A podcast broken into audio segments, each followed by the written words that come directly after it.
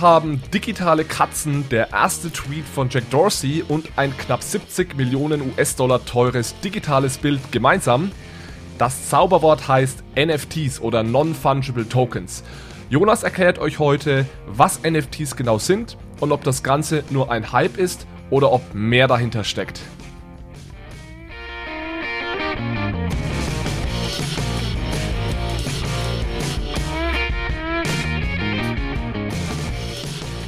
Hallo und herzlich willkommen zu dieser Episode von Bitcoin, Fiat and Rock'n'Roll. Hier geht es um digitale Währung, unser aktuelles Geldsystem und um die großen Fragen rund um das Thema Geld. In der heutigen Episode widmen wir uns einem derzeit heiß diskutierten Thema, den sogenannten Non-Fungible Tokens oder auch NFTs.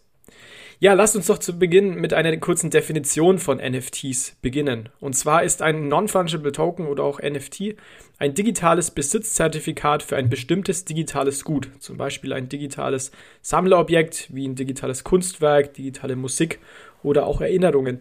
Theoretisch könnte ein NFT auch ein digitales Besitzzertifikat für ein physisches Gut sein. Stichwort hier Tokenisierung von realen Vermögenswerten. Allerdings wird diese Form ähm, von NFTs in der heutigen Episode ausgeklammert. Also was kann man nun konkret mit einem NFT machen? Konkret kann man mit einem NFT beweisen, dass man ein bestimmtes digitales Gut besitzt.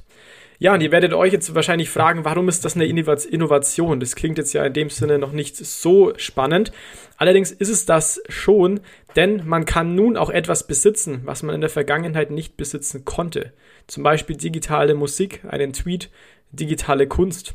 Das heißt, es entsteht hier ein ganz neuer Asset-Markt. Man konnte nämlich bislang in der digitalen Welt nicht beweisen, dass man tatsächlich ein bestimmtes, ja, digitales Objekt wirklich besitzen kann. Allerdings ist es nun möglich und das ermöglicht, wie gesagt, eine komplett neue Facette an Geschäftsmodellen, zum Beispiel gänzlich neue Märkte für digitale Kunst, zum Beispiel ein Markt, den es bislang ja noch gar nicht gab. Mm, und warum ist es nun möglich? Also warum jetzt? Das liegt vor allem an der Blockchain-Technologie, die es nun ermöglicht, diese Besitzzertifikaten nicht vervielfältigen zu können. Und somit kann eben einwandfrei nachgewiesen werden, dass jemand eine bestimmte Sache besitzt. Ja, viele sehen jetzt in NFTs einen der ja, nächsten Riesentrend aus der Kryptowelt, der im Endeffekt ja die komplette Welt auf den Kopf stellt. Skeptiker verweisen hingegen auf überzogene Erwartungen, wie man sie zum Beispiel beim ICO-Hype 2017 gesehen hat. Das heißt, auch hier gibt es wieder viele Befürworter und viele ähm, Skeptiker. Und auch aus diesem Grund ist es mir besonders wichtig, heute in der Episode sehr detailliert auch auf die Vor- und Nachteile, also auf die Pro und Cons einzugehen. Ja, NFTs gibt es in der Praxis schon seit 2017. Damals wurden die sogenannten Crypto Kitties sehr heiß diskutiert. Das sind, wenn man so will, digitale Sammlerkatzen. Ja, das ist inzwischen auch schon dreieinhalb Jahre her und NFTs erleben jetzt nun, wenn man so will, eine Art Renaissance. Vor allem deshalb, weil Kryptowerte einfach insgesamt gerade wieder ähm, eine größere Rolle spielen, auch immer mehr wieder in die Medien gelangen. Man sieht es konkret, es gibt immer neue Informationen über Bitcoin und Neueinstieg, jetzt erste Banken mit Crypto Custody, Tesla, was nun Bitcoin kaufen möchte. Das ist natürlich für diesen ganzen Kryptobereich ähm, sehr, sehr wertvoll. Oder wenn man sich auch im Ether anschaut, beziehungsweise Ethereum als die Blockchain, da ist der Kurs ja zuletzt auch wirklich erheblich gestiegen. Das heißt, ähm, insgesamt interessieren sich einfach wieder mehr Leute für Krypto und auch deswegen wird jetzt auf ja ein Thema, was knapp dreieinhalb Jahre ist, wieder äh, mehr und mehr aufgegriffen. Und ein weiterer Faktor, der dazu beiträgt, dass NFTs nun wieder vermehrt diskutiert und ähm, auch als Projekte umgesetzt werden, ist vermutlich auch die ähm, Covid-19-Pandemie. Und zwar ermöglichen hier NFTs einfach auch, ja, einfach neue Möglichkeiten, die es vorher nicht gab. Also wenn man sich zum Beispiel den Bereich Kunst anschaut, analoge Kunst ist ja zurzeit wirklich sehr, sehr schwierig zu handeln. Ausstellungen finden nicht statt. Und da können jetzt eben NFTs auch durch, äh, wenn man so will, digitale Kunst eine sehr wichtige Rolle spielen. Aber mehr dazu später. Gut, welche Beispiele zu NFTs sind denn nun außer den CryptoKitties aus 2017 in den letzten Monaten ja vermehrt diskutiert worden und ich denke, das war auch der, der Hauptgrund, warum NFTs jetzt ähm, ja wieder mehr und mehr aufgegriffen werden. Und zwar gibt es da einige sehr gute und auch sehr interessante Beispiele. Das erste ist vermutlich der ganze Bereich digitale Kunst. Es wurde als NFT nun ein Kunstwerk, wenn man so will, verbrieft. Ähm, das hieß Every Days von Mike Winkelmann. Das wurde jetzt für 69 Millionen US-Dollar verkauft, war damit eins der teuersten Kunstwerke überhaupt. Wie gesagt, es handelt sich hier jetzt nicht um physische Kunst, sondern um digitale Kunst. Das zweite Beispiel, was ich gerne nennen möchte, ist äh, Jack Dorseys erster Tweet, weil Twitter-CEO Jack Dorsey seinen ersten Tweet für 2,5 Millionen US-Dollar versteigert, verkauft hat, wenn man so will, in Form eines NFTs. Deswegen, ja, da kann man sich jetzt natürlich fragen, gibt es einen, einen Sammlerwert für einen solchen Tweet? Ähm, ist das Ganze sinnvoll? Ist es nicht sinnvoll? Zuerst mal ist es nun auf jeden Fall durch NFTs möglich, eben jetzt auch zum Beispiel Besitz an einem Tweet zu übertragen. Und das ist auch das, was hier in diesem Fall mit Jack Dorseys Tweet passiert ist. Ein weiteres Beispiel ist das sogenannte NBA Top Shot Projekt. Wie kann man sich ähm, das vorstellen? Hier werden kurze Videoclips über historische Basketballmomente im Endeffekt festgehalten und diese wurden zuletzt als NFTs verkauft. Das heißt, die NBA offiziell als die amerikanische Basketballliga ähm, ist hier eine Partnerschaft mit einem ähm, Startup eingegangen. Das heißt, es ist auch wirklich ein Projekt, was sehr, ja, in dem Sinne solide ist, dass auch die NBA dahinter steht. Und da werden jetzt eben nach und nach immer so kurze Videoclips verkauft. Eins war zum Beispiel LeBron James ähm, beim Dunkin und das teuerste wurde jetzt für 240 US äh, 240.000 US-Dollar verkauft. Also auch hier ja wieder ein NFT-Projekt, ähm, diesmal aus dem Bereich Sport, wo es jetzt nicht um Tweets oder um digitale Kunst geht, sondern um ja digitale Videos, digitale Momente. Und ein weiteres, vielleicht letztes Beispiel noch, was auch recht prominent durch die Medien gegangen ist, ist das Beispiel Musik. So hat nämlich die Band Kings of Leon ihr Album When You See Yourself als NFT ähm, ja, auf den Markt gebracht und hat in diesem Zusammenhang auch knapp 2 Millionen US-Dollar erlöst. Also das heißt, ich, ich, vermute, wenn man die Beispiele das erste Mal hört, äh, fragt man sich schon irgendwie, ja, wow, macht es denn wirklich es Sinn, ähm, da jetzt einen Tweet zu verkaufen oder ein NBA-Video ähm, oder auch Musik, aber es ermöglicht auf jeden Fall schon mal ähm, einfach neue, neue Möglichkeiten in der digitalen Welt. Vielleicht ist es auch so der nächste Schritt ähm, in dieser Evolution der Digitalisierung. Allerdings werde ich jetzt auch im Folgenden noch Pro und Con ähm, diskutieren, damit man sieht, ja, ist es denn jetzt wirklich, äh, ist der Hype denn gerechtfertigt oder auch ähm, nicht.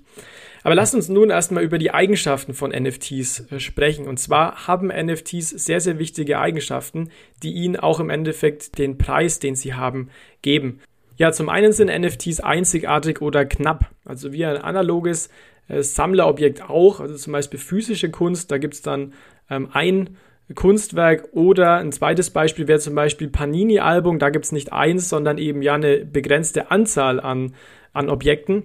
Das heißt, das gilt auch für NFTs. Sie sind limitiert. Und das ist auf jeden Fall wichtig, weil das grenzt sie auch von anderen Kryptowerten ab, wie zum Beispiel ähm, Bitcoin oder auch Ether, wo es im Endeffekt ja Millionen von Einheiten gibt, die alle in dem Sinne nicht unterschiedlich sind, sondern einheitlich sind. Das heißt, die sind in dem Sinne auch fungibel. Das gibt den NFTs auch den Namen Non-Fungible Tokens. Sie sind eben nicht fungibel. Das heißt, man kann sie nicht eins zu eins, äh, ja, in dem Sinne für den gleichen Preis untereinander austauschen, weil sie eben doch sehr unterschiedliche und sehr individuelle Eigenschaften auch haben. Also hier wichtig, NFTs haben ein limitiertes Angebot. Es kann, wie gesagt, ein Angebot von eins sein, also dass es nur eine Ausgabe davon gibt, wenn man so will, oder ein Besitzzertifikat, können aber auch mehr sein, wie zum Beispiel bei diesem Vergleich mit den so einer Art digitalen Panini-Karten. Die zweite Eigenschaft ist die Handelbarkeit. Das heißt, NFTs können online über Börsen gehandelt werden. Und das funktioniert sogar in dem Sinne besser als heute mit analogen Sammlerobjekten. Also wenn wir wieder bei der Kunst bleiben, dann ja, ist es doch sehr kompliziert, äh, analoge Kunstgegenstände zu handeln, weil klar, man kann die ähm, vor Ort bei verschiedenen Auktionen kaufen, auch bei Ausstellungen etc. Aber es ist doch einfacher, wenn man die wirklich online sich anschauen kann und die online auch direkt kaufen kann. Und das ist was, was in diesem Sinne mit NFTs besser, ähm, besser möglich ist als mit analoger Kunst zum Beispiel. Die dritte wichtige Eigenschaft ist die ähm, ja, Peer-to-Peer-Fähigkeit, wenn man so möchte. Das heißt, auch hier kann man wie gewohnt in der Kryptowelt ohne im Intermediär auskommen. Das heißt, man kann direkt untereinander Kunst handeln. Das heißt, wenn die Kunst zum Beispiel oder ein anderer NFT erstmal emittiert wurde, dann braucht man in dem Sinne kein Intermediär mehr und kann den wirklich untereinander auch, ähm, auch tauschen. Und das ja, führt natürlich dazu, dass man in dem Sinne Effizienzgewinne hat Und das ist, denke ich, auch eine der größten Stärken der Blockchain-Technologie an sich. Und eine vierte wichtige Eigenschaft ist die Fälschungssicherheit. Ähm, das ermöglicht im Endeffekt die Kryptographie hinter, hinter der Blockchain, also die Public-Private Key Cryptography, wenn man so will. Das heißt, man kann in diesem Sinne digitale NFTs nicht fälschen. Wie gesagt, eine der Kerneigenschaften der Blockchain-Technologie an sich. Und da muss man sagen, hier am NFTs tatsächlich ein Vorteil gegenüber der klassischen, wenn wir wieder beim Kunstthema bleiben, klassischen Kunst, weil es doch sehr kompliziert ist, in der physischen Welt Fälschungen nachzuweisen. Ist ja teilweise sehr, sehr raffiniert, ähm, auch von Kriminellen ähm, durchgeführt und das ist im Endeffekt in der digitalen Welt über, über die Kryptographie, über Hashes etc. wirklich auch sehr einfach möglich. Ja, eine Frage ist nun, warum braucht es denn dafür jetzt eine DLT oder eine Blockchain? Ich habe vorhin schon gesagt, dass, das, dass die Blockchain hier eine sehr, sehr wichtige Rolle einnimmt. Und das ist auch wirklich der Grund, warum es denn jetzt NFTs gibt, weil das ohne Blockchain in diesem Sinne nicht so einfach war, die ähm, verschiedenen Eigenschaften, die NFTs haben, auch technologisch umzusetzen. Das heißt, wenn man so will, passen diese vier Eigenschaften, die ich genannt habe, ja, wenn man so will, wie die Faust aufs Auge für die, für die Blockchain. Ähm, das heißt, sowohl Einzigartigkeit, Handelbarkeit, Peer-to-Peer-Fähigkeit als auch Fälschungssicherheit können wirklich sehr, sehr gut mit der Blockchain-Technologie erreicht werden. Lass uns die einzelnen Eigenschaften nochmal kurz durchgehen. Einzigartigkeit und Knappheit ist bei einer DLT sehr leicht durchsetzbar. Im Endeffekt kann man das in dem Token spezifizieren. Hier werden NFTs typischerweise auf der Ethereum-Blockchain emittiert. Da gibt es auch einen speziellen Standard, nämlich den ERC, ERC 721. Und hier lässt sich im Endeffekt ja das Angebot an NFTs sehr, sehr einfach im Code äh, spezifizieren. Die Handelbarkeit ist auch sehr gut möglich, weil man eben ja diese Art DLT-basierten digitalen ähm, Repräsentation, wenn man so will, sehr, sehr einfach online handelbar, handeln kann. Peer-to-Peer -Peer ist auch eine Fähigkeit, die einfach die Blockchain-Technologie an sich ermöglicht vor allem wenn es eben dann auch auf Ethereum basiert. Und die Fälschungssicherheit, die Kryptographie, die hinter der Blockchain steht, ist auch ein, ja, im Endeffekt eine der, der Kerneigenschaften der Blockchain, die ermöglichen, dass Daten nicht im Nachhinein verändert, manipuliert oder auch dupliziert werden können. Darüber hinaus haben NFTs auch noch weitere Vorteile die auch durch die Nutzung der Blockchain zustande kommen. Und zwar der eine Aspekt ist Transparenz. Das heißt, jeder Fluss des Assets ist nachvollziehbar. Das heißt, man sieht genau, wer ein Asset emittiert hat, wer es gehandelt hat. Man sieht praktisch die komplette Historie, wenn man so will, über den Fluss und den Besitzer, den Eigentümer des Assets. Man kann auch ganz klar dann zu seinen Freunden sagen, hey, guckt mal, das ist meiner. Wenn man dann im Endeffekt sieht, dass das auch der, ja, der Public Key ist, der hinter dem NFT verbirgt, beziehungsweise der den NFT hält. Auch das Thema Zensurresistenz ist sehr, sehr wichtig. Das heißt, es kann theoretisch jeder die NF auf NFTs zugreifen, diese auch, diese auch handeln. Man kann das auch weltweit ermöglichen und das ist wirklich ähm, meiner Meinung nach ein sehr, sehr großer Vorteil gegenüber den physischen analogen Objekten, wo es wirklich sehr, sehr schwierig ist, ja, dass erstmal jeder an dem System teilnehmen kann, weil doch ähm, teilweise Personen ausgeschlossen werden könnten, beziehungsweise vielleicht sich das auch, wenn man wieder auf dem Kunstmarkt bleibt, dann eher an elitärere Kreise richtet und auch dieses Thema weltweit. Also ja, ich glaube, dass hier diese, diese Kunstmärkte, auch wenn ich hier kein absoluter Fachmann bin, aber bin, aber doch sehr stark regional auch fragmentiert und verteilt ist, dass dementsprechend so ein weltweites digitales System auf jeden Fall einen Mehrwert bietet. Gut, so viel zu den Vorteilen. Also ich habe es schon gesagt, sie sind einzigartig, sie lassen sich gut handeln, NFTs lassen sich peer-to-peer -peer übertragen, sind fälschungssicher, ermöglichen, wie gesagt, auch neue, neue Geschäftsmodelle in diesem Bereich. Allerdings muss man auch sagen, es gibt in diesem Sinne auch, auch Nachteile, also es ist nicht alles Gold, was glänzt. Und zwar muss der Emittent des NFTs erstmal vertrauenswürdig sein. Das heißt, man muss sich darauf verlassen können, dass er zum Beispiel nicht, ja, die, die ganzen, das ganze Angebot an digitalen Gütern oder an diesen Besitzzertifikaten verwässert. Was meine ich damit? Ich meine damit, wenn zum Beispiel am Anfang fünf NFTs vergeben werden, ähm, zu einem bestimmten digitalen Gut, zum Beispiel zu einem digitalen Kunstwerk, könnte der Emittent ja einfach über die Zeit immer mehr ausgeben. Er könnte nochmal fünf ausgeben, dann vielleicht 100, dann 1000. Und das würde dazu führen, dass dieses, diese NFT in diesem Sinne auch nicht mehr knapp wäre. Und das würde natürlich dann dafür, dazu führen, dass auch der Preis in dem Sinne wieder fallen würde, weil wenn das Gut weniger knapp ist, dann würde das in dem Sinne ja zu einem geringeren Preis führen. Also das heißt, man muss sich darauf verlassen können, dass der Emittent nicht dieses Angebot an NFTs verwässert und einfach über die Zeit mehr und mehr und mehr und mehr diese NFTs dann auch emittiert. Zudem muss man sich auch darauf verlassen, dass der Emittent die Rechte an diesen äh, digitalen Asset besitzt weil theoretisch kann man ja auch einfach Rechte von äh, anderen Leuten als NFT emittieren. Also ich könnte jetzt theoretisch auch sagen, naja, ich habe hier ähm, irgendwie ein Bild von einer, von einer anderen Person, da besitze ich gar nicht das, das Recht dran, aber ich möchte es jetzt als NFT handelbar machen. Und das ist natürlich was, was man in diesem Sinne dann nicht so leicht ähm, über, überprüfen kann zumindest als Käufer, wenn man vielleicht diese Person, die da zum Beispiel auch, auch gezeichnet, gemalt wird oder fotografiert wird, nicht kennt, und deswegen muss auch hier wieder Vertrauen an den Emittenten gegeben sein. Das heißt, es ist jetzt kein System, ich habe zwar gesagt, es lässt sich peer-to-peer -peer transferieren, das stimmt auch, allerdings braucht es am Anfang einen Emittent, der vertrauenswürdig ist. Und deswegen finde ich auch diesen Anwendungsfall, ich gehe später nochmal drauf ein, von den NBA-Videos, NBA Top Shots ganz gut, weil da eben als, als Emittent oder als, als Partei auch die NBA dahinter steckt. Das heißt, wenn die im Endeffekt die, das Angebot nicht verwässert, dann ähm, kann man sich da auf jeden Fall auch verlassen, da sie zumal auch die, die Rechte an diesen ähm, Videos, an diesen, ähm, an diesen Spielern, an diesen Momenten auch besitzt. Als zweiter Nachteil, ja, hat man auch als Halter des NFTs kein Recht für kommerzielle Nutzung dieses ähm, ja, Objekts, was durch diesen NFT, wenn man so will, verbrieft wird. Warum oder wie kann man das sehen, wenn man sich jetzt den Tweet von Jack ähm, Dorsey anschaut? Der wurde jetzt zwar für ein paar Millionen US-Dollar versteigert, ja, das heißt aber jetzt nicht, dass der Tweet jetzt gelöscht werden muss oder nirgends mehr erscheinen kann.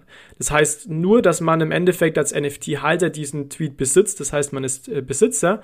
Allerdings darf der Tweet natürlich weiterhin auch in der Form, wie er heute auf dem Markt ist, auch genutzt werden. Also das heißt, man muss den jetzt nicht auf Twitter löschen zum Beispiel. Oder zweites Beispiel, die NBA-Videos die existieren natürlich weiterhin auf YouTube, diese Momente, die werden da nicht rausgelöscht, sondern sie werden weiterhin dort bleiben, wo sie jetzt auch sind, nur mit dem Unterschied, dass man dann eben als Halter des NFTs praktisch beweisen kann, dass man der Besitzer ist. Also hier geht es jetzt weniger um die kommerzielle Nutzung als mehr um wirklich den Nachweis des Besitzes an diesen NFTs. Der dritte Nachteil sind mögliche Transaktionsgebühren. Hier 2017 ein großes Problem der CryptoKitties war, dass die Transaktionsgebühren durch, die, durch diesen Hype um die CryptoKitties so stark gestiegen sind, dass es teilweise das Ethereum-Netzwerk lahmgelegt hat, beziehungsweise ja äh, deutlich verlangsamt hat. Das ist natürlich ein, Problem, wenn das wirklich dazu führt, dass die NFTs dann auch dafür, dafür sorgen, dass normale ähm, Ether-Transaktionen dann immer zu höheren deutlich höheren Kosten oder auch über einen deutlich höheren Zeitraum, also mit einer langsamen Geschwindigkeit möglich wären. Ein weiterer Nachteil sind auch regulatorische Fragen. Das heißt, wenn man zum Beispiel sagt, man knüpft irgendwelche regelmäßigen Auszahlungen oder Dividenden zum Beispiel an einen NFT, dann ist man schnell in einem Bereich, wo es sich rechtlich nicht mehr um NFT ähm, handelt, sondern man kommt schnell in den Bereich, wo man sagt, naja, das ist doch eigentlich sehr ähnlich zu einem Wertpapier. Und für ein Wertpapier greifen natürlich ganz, ganz andere Regularien, Dementsprechend muss man hier wirklich ganz genau prüfen, wenn man auch ein NFT emittieren würde, ob es sich nicht hier eher um Wertpapier handelt. Ein weiterer Nachteil ist, dass NFTs in diesem Sinne nicht teilbar sind. Das ist ja wirklich ein großer Vorteil von Bitcoin oder von eigentlich aller Art von Crypto-Assets, dass man die auch wirklich ja sehr, sehr, sehr ähm, klein und granular teilen kann. Das ist allerdings mit NFTs in diesem Sinne nicht möglich, dass die nur als Ganzes weiter veräußert werden können. Macht, denke ich, in einen, einigen Anwendungsfällen auch Sinn. Allerdings wäre es natürlich zum Beispiel auch schön, bei, bei Kunst oder bei digitaler Kunst dann nur ein Hundertstel von einem Kunstwerk besitzen zu können. Einfach zum Beispiel, wenn man sich ein Ganzes nicht leisten kann. Das ist aber in diesem Sinne ähm, auch in dem Sinne nicht so möglich. Gut, ich würde jetzt gerne noch auf zwei Beispiele eingehen, um das wirklich mal sehr, sehr gut zu verdeutlichen, wie, das, wie denn ähm, NFTs in der Praxis funktionieren und wie auch dieser ganze Prozess, den man durchlaufen muss, wenn man einen NFT kaufen möchte, funktioniert. Und zwar habe ich heute zwei Sp Beispiele mitgebracht. Ich habe auch schon vorhin kurz über sie erzählt. Das eine sind digitale Kunstwerke und das andere sind digitale Basketballvideos, das heißt diese NBA Top Shots. Lass uns mit den digitalen Kunstwerken äh, sta starten. Also bislang war es nicht möglich, Kunst digital zu sammeln, da man eben nicht sicherstellen konnte, dass es nicht vervielfältigt wird, ähm, weil bislang einfach nicht klar war, wer der Urheber ähm, ist. Und das ist eben heute dann schon klar in der Welt von NFTs, wo man einfach diese Private Public Key Kryptographie benutzt. Das heißt, diese digitalen Kunstwerke waren in dem Sinne nicht möglich, beziehungsweise es war schon möglich, aber es war nicht möglich, den Besitz daran ähm, klar nachzuweisen. Das ist jetzt mit NFTs möglich, deswegen finde ich das auch einen wirklich guten Anwendungsfall für NFTs. Wie läuft es jetzt ab, wenn man so einen NFT kaufen möchte? Man kann über verschiedene NFT-Plattformen beitreten, wo es eben ein Angebot an NFTs gibt. Da gibt es zum Beispiel die Plattformen ähm, Rarible, Nifty Gateway, was man auch kennt, oder ähm, OpenSea. Ja, was machen diese Plattformen? Die verwalten das Angebot neuer NFTs und überwachen auch den, den Austausch. Man kann dort eigene NFTs hochladen und auch zur Auktion freigeben, kann sie danach eben, wie beschrieben, direkt auch handeln, peer-to-peer. -peer. Und was eben hier bei dem in dem Bereich digitale Kunst sehr spannend ist, ist, dass man den NFT auch so programmieren kann, dass zum Beispiel jedes Mal, wenn ein NFT transferiert wird in der Welt der digitalen Kunst, der Künstler direkt bezahlt wird. Also man kann in dem Sinne den Token wirklich programmierbar machen und sagen, naja, wenn zum Beispiel der Token transferiert wird, dann schütte 10% an den Künstler aus von dem gehandelten Transaktionsvolumen automatisch in die Wallet des Künstlers. Und das ermöglicht natürlich, äh, ja, wirklich ganz, ganz neue Geschäftsmodelle und auch Einnahmemöglichkeiten für Künstler, weil bislang gab es, wie gesagt, keinen wirklichen Weg, um digitale Kunst zu monetarisieren. Das ist jetzt durch NFTs anders. Also man kann zum Beispiel sagen, wenn Token für 1000 Euro gehandelt wird dann ähm, und verkauft wird, dann schütte bitte 10% an den Künstler aus. Wenn er für dann weiterverkauft wird, dann wieder 10% und so weiter. Ähm, und das ist, denke ich, ein sehr, sehr spannender Weg und sehr, sehr spannende Möglichkeit für Künstler, sich, Künstler, sich heute auch in der digitalen Welt ja, zu, ja, auszubreiten und auch digitale Kunst anzubieten. Hier ein Beispiel, ich habe es vorhin schon kurz genannt, dieses Werk Every Days, The First 5000 Days von ähm, Mike Winkelmann, auch bekannt als Digitalkünstler Beeple wurde eben von dem Auktionshaus äh, Christie's für jetzt 69 Millionen Dollar versteigert. Es ist wie gesagt ein digitales äh, Kunstwerk und das war insgesamt das drittteuerste Kunstwerk, das je von einem lebenden Künstler, Künstler verkauft wurde. Und das eben in Form ähm, von einem NFT digital. Also das ist schon wirklich eine, eine ordentliche äh, Hausnummer, dass jetzt auch so schnell wirklich ähm, ja so hochvoluminöse Kunstwerke, ist wie gesagt kein Einzelfall, verkauft wurde. Warum Kunst? Also warum ist Kunst hier ein guter Anwendungsfall? Es ist einfach in der Regel schon recht kompliziert, es physisch zu handeln und zu tauschen. Also klar, es gibt auch ein bestimmtes Erlebnis, wenn man sich die Kunst anschaut. Und ich denke, da gibt es auch Leute, die natürlich durch Ausstellungen laufen und die die physische Kunst fasziniert, die das in der digitalen Welt nicht so mitnehmen. Fair enough ist, denke ich, auch absolut valide, ist allerdings nicht bei, bei allen Menschen, allen Kunstsammlern auch der Fall. Es ermöglicht sich durch die DLT auch eine effiziente Transfermöglichkeit, wie gesagt, Peer-to-Peer -Peer und direkte Handelbarkeit. Deswegen macht hier auch diese Entmaterialisierung von Kunst meiner Meinung nach auch Sinn. Und die Märkte sind eben jetzt auch grenzenlos, wenn man so will. Also man kann über NFTs dann weltweit versenden. Wie gesagt, aktuell waren doch die Märkte recht beschränkt und recht regional, was analoge Kunst betrifft. Und das ist natürlich äh, jetzt eine Möglichkeit, wie das mit, mit NFTs praktisch zu umgehen. Aber ich habe es schon, schon gesagt, echte Kunst ist eben auch äh, schön. Das heißt, wenn man durch Ausstellungen läuft, sieht man da auch einen Nutzen draus, wenn man so will, ein positiver externer Effekt. Und man kann es natürlich auch in dem Sinne nicht, nicht so aufhängen wie ein Bild. Man kann sich es aber natürlich in dem Sinne auch ausdrucken. Ist vielleicht nicht das gleiche wie was gemaltes, aber ich finde, da kann jede Person selber entscheiden, ob das ein angemessenes Äquivalent ist für ein physisches Kunstgut oder eben nicht. Das zweite Beispiel sind, ist diesen sogenannten NBA Top Shots. Hier handelt es sich um kurze Videoclips über historische Basketballmomente. Ich habe schon mal gesagt, das sind so Art digitale NBA Highlights. In der Praxis kann man über die Website NBA äh, kaufen, wie man es auch von den Panini-Karten kennt. Das heißt, da sind fünf Momente drin in einem Pack. Und man kann diese dann, die man erhalten hat, diese fünf Momente, kann man dann peer-to-peer -peer verkaufen. Also kann die im Endeffekt, wenn, ein, wenn man den Moment verkaufen möchte, mit jemand anderen verkaufen bzw. tauschen. Man kann auch Sammlungen vervollständigen. Also zum Beispiel, wenn man auch neun von der Sorte hat, bekommt man auch einen zehnten teilweise dazu. Also man sieht schon, es ist für mich wirklich ein sehr, sehr starkes Analog, äh, analog zu den Panini-Karten, die es aktuell in der physischen Welt auch schon gibt, nur eben jetzt in der digitalen Form. Also für Sammler und Sportfanatiker in dem Sinne bestimmt mal ein interessanter und innovativer Weg, um ja da auch Momente festzuhalten. Die Kernfrage bei der ganzen Thematik ist jetzt nun natürlich, sind jetzt NFTs eine Blase? Ich habe schon gesagt, das Kunstwerk Everydays, was verkauft wurde, 69 Millionen, kann natürlich ein Zeichen sein, dass NFTs eine Rieseninnovation sind, dass jetzt gleich so schnell ein Kunstwerk mit so einem großen Volumen auch verkauft wird. Allerdings kann das natürlich auch darauf hindeuten, dass es das eine Riesenblase ist und dass da gerade einfach Preise verlangt werden, die nichts mit irgendwelchen Fundamentalwerten zu tun haben oder die, die völlig aus der Luft gegriffen sind. Hier ist nun die Frage, was ist denn jetzt der intrinsische Wert? Da haben wir auch schon ein paar Episoden in dem Podcast dazu aufgenommen ist natürlich sehr, sehr schwierig bei NFTs zu bestimmen, weil der Wert bestimmt sich in dem Sinne einzig und allein, beziehungsweise den Preis bestimmt einzig und allein der Markt. Den Wert ist auch wirklich sehr, sehr schwer objektiv festzustellen.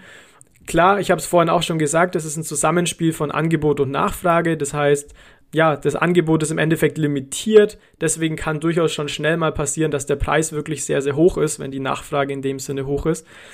Ja, man muss aber dazu sagen, dass das natürlich in dem Sinne für NFTs auch wirklich sehr hohe Preise möglich sind. Allerdings ist es natürlich bei analoger Kunst zum Beispiel auch der Fall. Also da werden natürlich auch wirklich teilweise utopische Preise, Preise bezahlt, weil einfach Leute einen bestimmten, einen sehr, sehr hohen Wert in einem bestimmten Kunstwerk zum Beispiel auch sehen.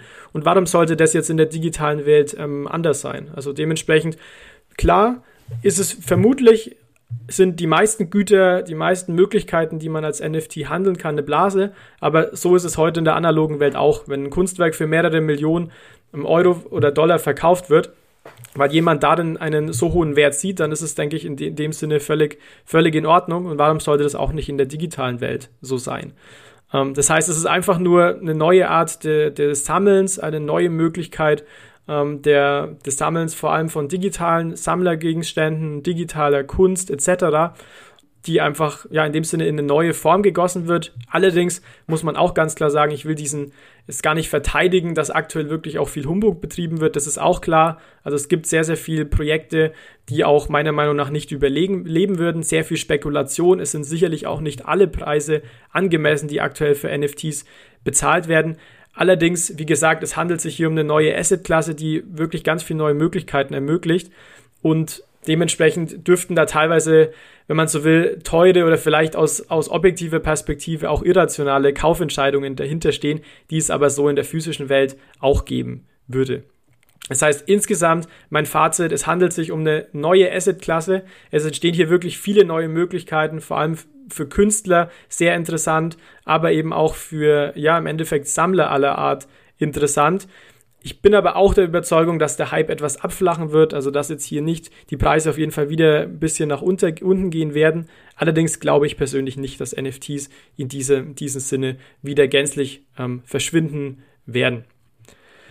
Gut, dann lasst uns die Episode kurz zusammenfassen. Also ein NFT in dem Sinne ist erstmal ein Besitzzertifikat für ein bestimmtes digitales Gut. Es geht hier, wie gesagt, nicht darum, dass es das digitale Gut selbst ist, sondern es ist wirklich ein Besitzzertifikat. Das heißt, man kann damit beweisen, dass man ein bestimmtes digitales Gut besitzt.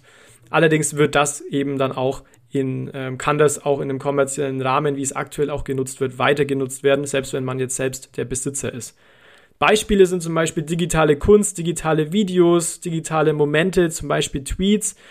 Ähm, NFTs zeigen, zeichnen sich dadurch aus, dass sie knapp sind. Das heißt, sie sind nicht fungibel, das heißt nicht eins zu eins mit gleichen NFTs auszutauschen, weil es in dem Sinne eben nur einzigartige NFTs gibt. Sie sind fälschungssicher und auch handelbar. Es entstehen durch NFTs vielversprechende, wirklich neue Geschäftsmodelle, da eine gänzlich neue Assetklasse entsteht. Bislang war es, wie gesagt, nicht möglich, den Eigentum oder den Besitz an einer Sache in der digitalen Welt ähm, nachzuweisen und auch nicht zu gewährleisten. Ist auch ein wichtiger Punkt, dass diese, ähm, ja, diese digitalen Güter in dem Sinne nicht vermehrt dupliziert werden. Allerdings schafft hier die Blockchain-Technologie eine Basis, um dies nun auch in der digitalen Welt zu gewährleisten.